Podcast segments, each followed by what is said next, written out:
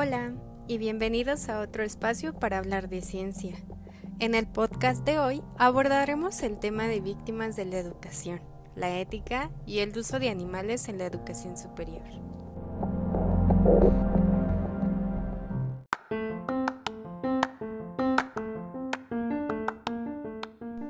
Tradicionalmente se han usado animales para la enseñanza de distintas disciplinas científicas. Galeno, en el siglo II después de Cristo, enseñaba medicina a sus discípulos disecando y haciendo vivisecciones en perros, cerdos y macacos, bajo el supuesto de que así se entendería y se describiría el cuerpo humano y su funcionamiento, lo cual lo condujo a una mala comprensión de la anatomía humana y de su fisiología porque sus descripciones del útero se basaban en perros, la de los riñones de cerdos, entre otros. A mediados del siglo XIX se popularizaron las disecciones y vivisecciones de animales de propósitos educativos en clases de biología, anatomía y otros. La polémica respecto a la vivisección como método de enseñanza surgió en torno a la figura de Claude Bernard, quien usó miles de perros conscientes durante sus experimentos en clase, provocando así que en 1879 el Parlamento británico aprobara la primera ley en contra de la vivisección.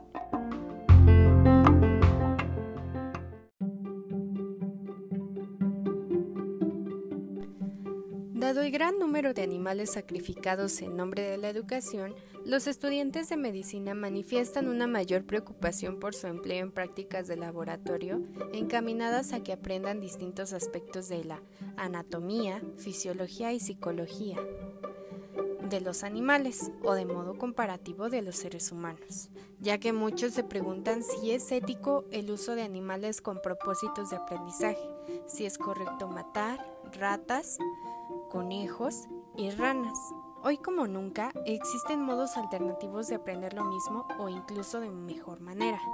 Sin embargo, el debate sobre el uso de animales en la educación tiene que contemplar dos aspectos. La justificación pedagógica, es decir, si la opción de usarlos resulta didácticamente igual, menos o más efectiva que enseñar lo mismo sin animales. Y por otro lado tenemos a la justificación ética que trata de responder la pregunta de si es éticamente correcto usar y matar animales para que los estudiantes aprendan.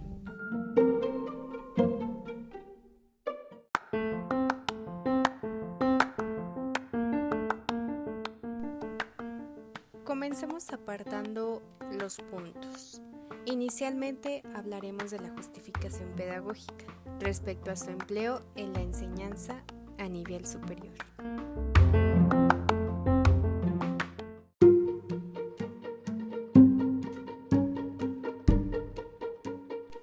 Partamos del método tradicional de aprendizaje. Se dice que usar animales en la docencia es el modo tradicional y efectivo para enseñar a los alumnos.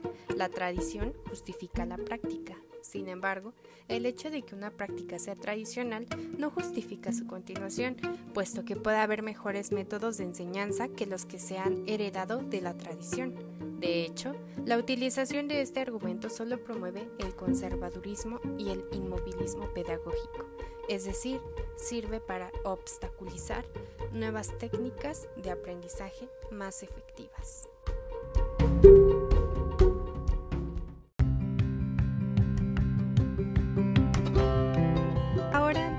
Gustaría platicar con ustedes sobre la comparación de métodos de aprendizaje con y sin animales. La justificación pedagógica a favor del uso de animales en la educación tendría que demostrar que es una opción didácticamente más efectiva para que los alumnos aprendan.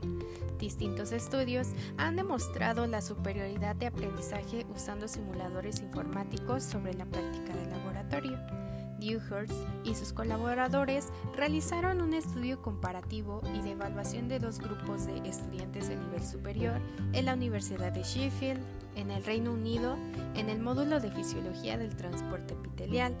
Uno de los grupos usó un programa informático que simulaba experimentos de laboratorio, mientras que el otro usó el método tradicional valiéndose de ratas para conocer los sacos invertidos aislados de sus intestinos delgados.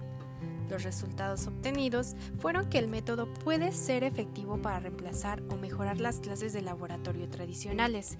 El hecho de reemplazar una proporción de clases prácticas con simuladores computacionales no pondría en desventaja a los estudiantes e incluso mejoraría su aprendizaje.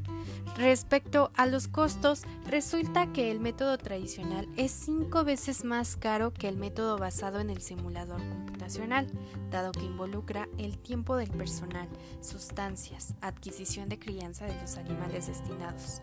Y por otro lado, el método del simulador solo incluye las computadoras y el programa, que se pueden ocupar en cursos posteriores. Otro método alternativo es utilizar plastilina para esculpir las partes anatómicas de humanos y animales. Investigaciones en universidades estadounidenses han demostrado que este método tiene mejores efectos en la enseñanza como la satisfacción de los estudiantes y el desarrollo de diferentes habilidades.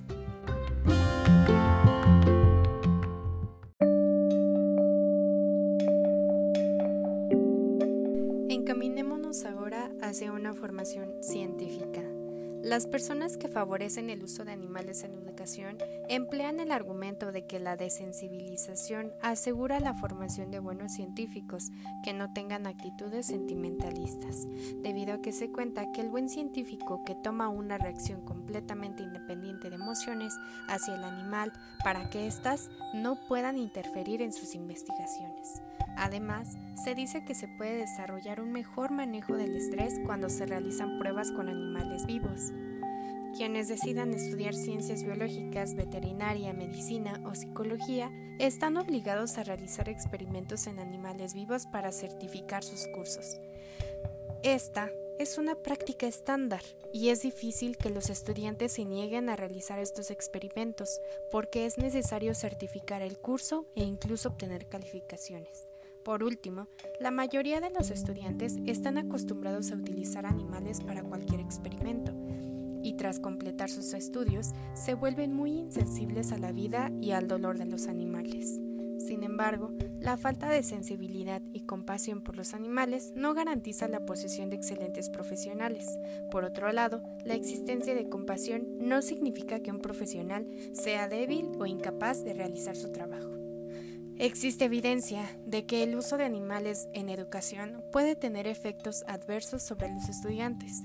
Según Teodora Capaldo, cuando los estudiantes se ven obligados a utilizar animales en formas que ellos encuentran objetables, el estudiante se traumatiza y aprende menos.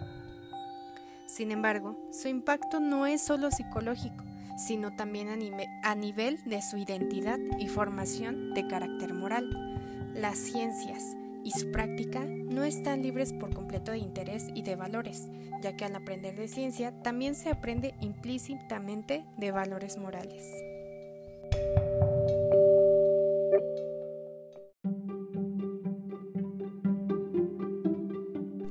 Con respecto al enfoque práctico y la educación activa, algunas personas creen que la educación debe ser lo más activa posible, es decir, los estudiantes no deben ser considerados sujetos pasivos, sino personas que participan en el descubrimiento por sí solo de cómo es y cómo funciona el cuerpo y los órganos de los animales. Parte del aprendizaje activo consiste en utilizar animales para observar cómo funcionan sus diferentes órganos. Es necesario que los estudiantes y el profesor discutan si es necesario utilizar animales para cada una de las prácticas de laboratorio. Además, estar preparados para argumentar si hay alternativas al uso de estos para cada tema del curso y si es posible sustituir con información proveniente de libros, videos, páginas de Internet o en algunos diversos programas de computación con simuladores fenotípicos, de los cuales muestran disecciones virtuales que uno no podría ver ni siquiera en vivo o aplicando en modelos animales. Es importante además mencionar que muchas de estas alternativas son herramientas que también involucran al estudiante de manera activa. Por otro lado, se puede favorecer un modelo activo de educación que no incluya el uso de animales, sino visitas a museos de historia natural, esculpir modelos anatómicos con plastilina, llevar a los estudiantes a clínicas veterinarias donde realizan cirugías reales o que los estudiantes involucren con tal de obtener más información sobre los animales que en el Internet o a través de otros medios.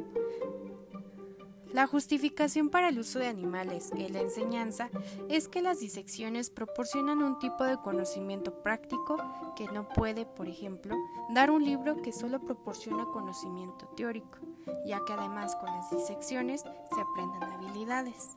Asimismo, Ian Hooks, profesor de farmacología de la Universidad de Leeds, en un análisis de objetivos de enseñanza y aprendizaje, demuestra que no existen grandes diferencias en el proceso de aprendizaje de habilidades prácticas de estudiantes que usan simuladores contra aquellos que realizan prácticas de laboratorio.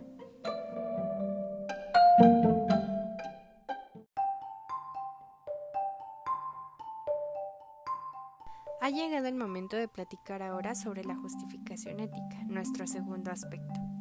Al aprender de ciencia, también se aprenden las actitudes morales que subyacen a las prácticas científicas, por lo que es necesario que se cuestionen acerca de si los animales tienen intereses y si son o deben ser objeto de respeto y de consideración moral.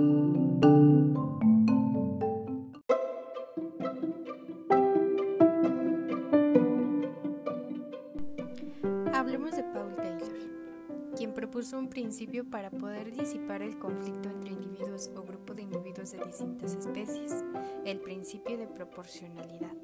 Según este, debe darse mayor peso a intereses básicos que a intereses no básicos, sin importar de qué especie estemos hablando, si humana o no humana. En el caso de los animales, su interés básico es conservar su vida, mientras que para el humano se trata de un interés no básico, aprender sobre los animales, que además es algo que pueden aprender de modos alternativos sin tener que matarlos. Es por ello que el interés básico del animal debe tener mayor peso que el interés no básico. Alguien podría decir que el avance de la ciencia y de su enseñanza justifican que se maten animales para la educación, porque no solo nosotros, sino también ellos se ven beneficiados. Es decir, los beneficios superan los costos. Por supuesto que los costos no justifican los beneficios, dado que hemos visto que hay modos alternativos para obtener los mismos beneficios, en algunos casos incluso mayores, a los que se obtienen usando animales de modo que no parece ser una justificación suficiente el que simplemente se invoque la educación para sacrificar luego miles de animales en sus altares.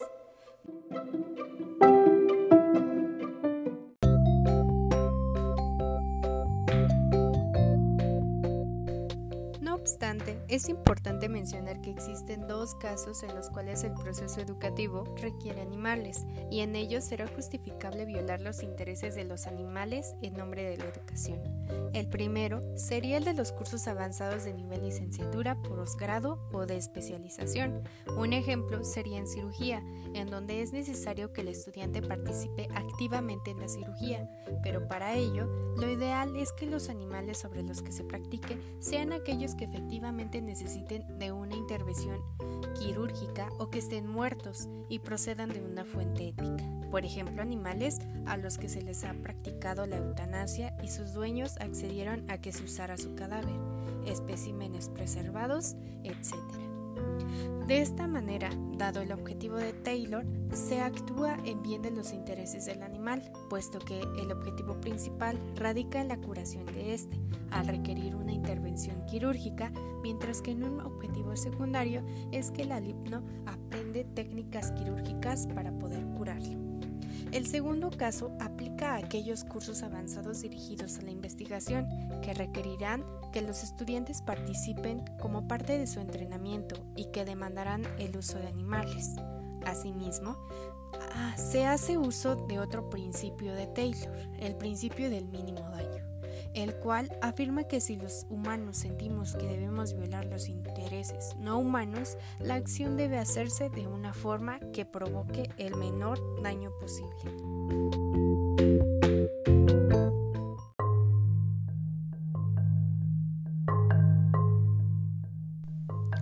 Abarquemos la parte de las consideraciones sobre el uso de animales en la enseñanza.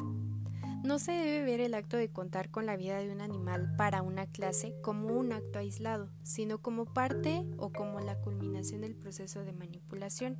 Se tendrían que considerar varios aspectos. Por ejemplo, dentro del entorno donde se cría y se preserva al animal.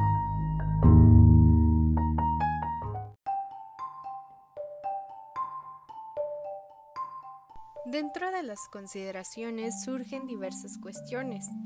Una de ellas es, ¿qué animales se usan en la educación? En el caso de las especies silvestres, no se deben usar aquellas cuyas poblaciones han sido sobreexplotadas o se encuentran en declive o incluso en peligro de extinción o que sus poblaciones se encuentran decreciendo. Cabe mencionar que no existe diferencia a nivel inicial en cuanto a un animal perteneciente a una especie en peligro de extinción de uno que no lo está, puesto que ambos pueden ser igualmente sensibles y que resentirán que se les saque de su hábitat natural, para someterlos a laboratorios escolares y luego se les manipule. En ocasiones puede provocarles ansiedad y a su vez causar su muerte. Este aspecto también aplica para los animales domésticos o criados para su experimentación.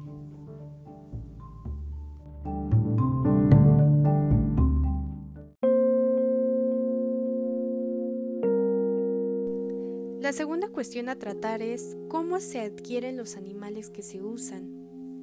En 1994, la Sociedad Mundial para la Protección de los Animales descubrió que 2.000 especímenes de gatos que se usaron en escuelas de Estados Unidos para clases provenían de Mexicali, en donde se atrapaban gatos callejeros y se les mataba, metiéndolos en un saco y después se les ahogaba o se les asfixiaba al conectar el saco al escape de un automóvil, y luego estos cuerpos eran enviados a Estados Unidos. El hombre a cargo de su captura confesó que muy probablemente muchos de ellos tenían dueño. El hecho de acceder a participar en un proceso en el que se maltrató al animal al capturarlo, transportarlo o matarlo implica aceptar que es correcto maltratar a los animales y no tomar en cuenta su bienestar, aunque sea con fines educativos. Hay cuatro fuentes de suministro de animales para la educación, de los cuales están Animales criados especialmente para la educación e investigación. Animales silvestres capturados en prácticas de campo por los mismos estudiantes. Animales domésticos que se venden vivos en mercados. Animales que provienen de perreras, refugios o antirrábicos.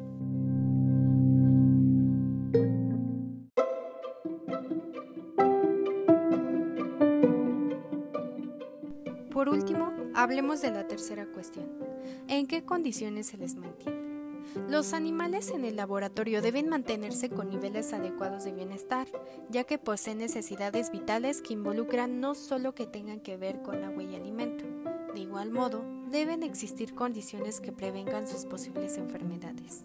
Algunas enfermedades pueden producirse por el espacio limitado donde se les mantiene, el tipo de jaulas que les permite hacer cualquier ejercicio o estar cómodamente echados. Tales condiciones no solo se limitan a enfermedades físicas, sino también psicológicas, dado que puede generar comportamientos anormales en los ratones, por ejemplo, les trae como consecuencia depresión, hiperreactividad y comportamientos redirigidos o estereotipias. Es ideal buscar condiciones en las que haya enriquecimiento ambiental que estimule al animal a desarrollar actividades propias de su especie, mejorando así su nivel de bienestar, evitando el aburrimiento y el estrés. Cuando el contacto es importante para el animal, su carencia puede acarrear efectos negativos en términos de estrés. Es por esto que es importante tener a los animales en constante observación, detectando cambios de conducta o de salud en condiciones de higiene adecuadas deben de encontrarse, además de tener cajas limpias. El personal que mantenga a los animales debe estar debidamente capacitado y así conocer los lineamientos y éticos para poder realizar esto. Finalmente, a los animales los cuales no se les mata, habrá que tomar en cuenta cuáles efectos derivan de su comportamiento. al emplearlos en la investigación y cómo se dispondrá de ellos después de la práctica. Si se les liberará, habría que considerar que esto debe hacerse en el lugar donde fueron capturados y no en donde puedan alterar el equilibrio ecológico o donde simplemente no puedan adaptarse y resulte de su muerte.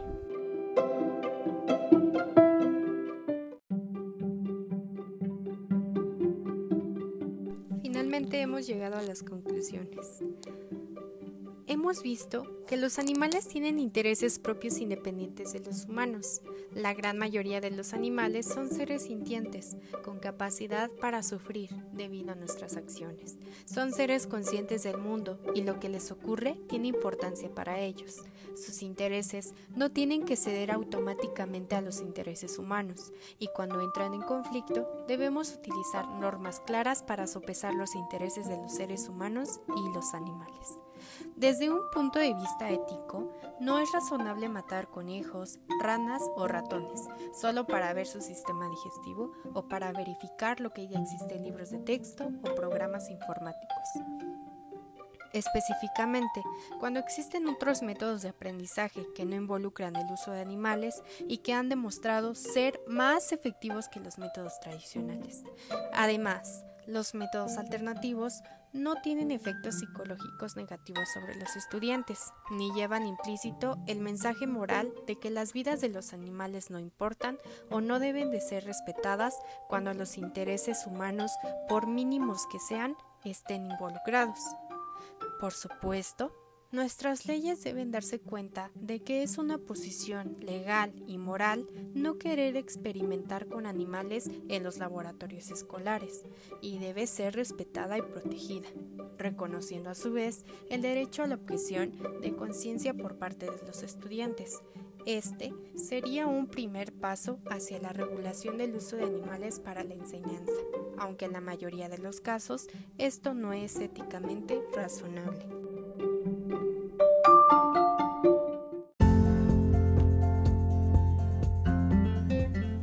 Por escuchar. Yo soy Janet Pascual, te espero próximamente con un nuevo episodio. Deseo que tengas un excelente día, tarde, noche, dependiendo de la hora en la que me estés escuchando. Hasta la próxima.